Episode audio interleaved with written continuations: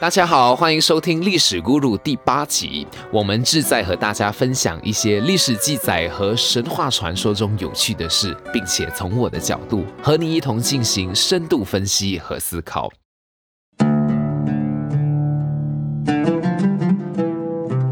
这一集和大家谈的是身为炎黄子孙华人所一定知晓的神话人物女娲。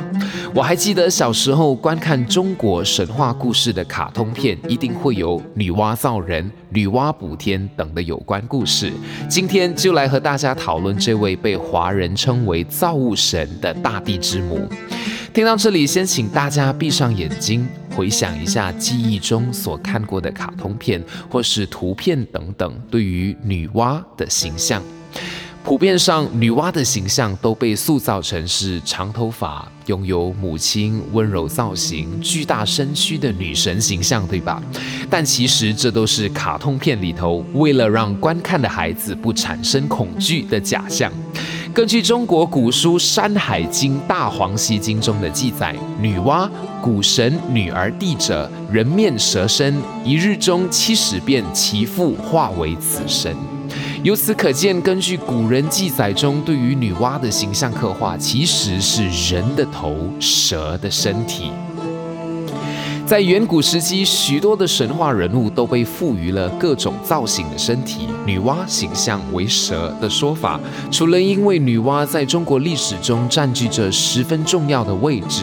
且在当时的时代，蛇可是一种十分尊贵的动物。蛇本身繁衍后代的能力就很强，而且生命又很有活力，不脆弱。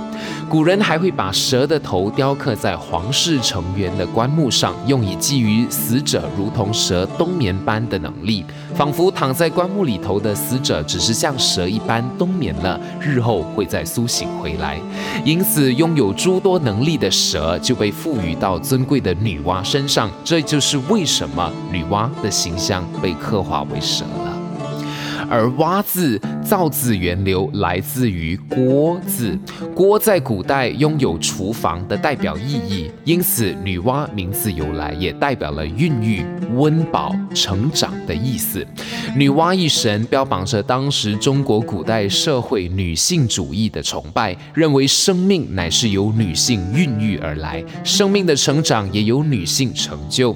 这也因此解释了女娲造人和女娲补天的故事构成背后。的思想，无论是生命的由来，或是生命的过程，都来自于女性。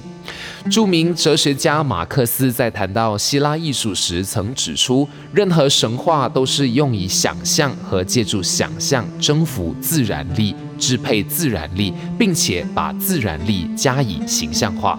由此可见，神话带有浓厚的幻想色彩，也经由对当代神话的考究，能够帮助我们了解当时社会人民的精神态度和生活想法。透过古书记载对于女娲的细节，表现了原始先民对人类自身来源的好奇以及追索，以及当时在当时社会生活条件下所做出的极富想象力的解释。在民间的女娲造人神话故事中，故事主要都为清新。质朴洋溢着一种天真的新鲜感，仿佛刻画的就是当时人民对于理想中的女性指标。女娲是神，具有非凡的能力，她造人的手段方法体现了神的威力。而在细节的处理上，后世文人又赋予了她人的心理、人的情感。人的生活体验，从而使想象内容既显神威，又合人情事理。这不就像现代的妈妈，既要集百般武艺于一身，需充满爱和关怀，又需鞭策管教孩子的多般形象吗？对于你，你又如何看待女娲这个神的形象呢？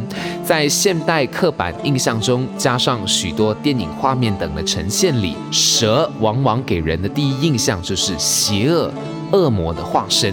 许多人都认为蛇的出现都是不祥的征兆。希望透过今天的分享，让你了解古代华人看待蛇截然不同的观念。换作是你，你又有何看法呢？欢迎留言互动，让我们一起思考历史，回想价值。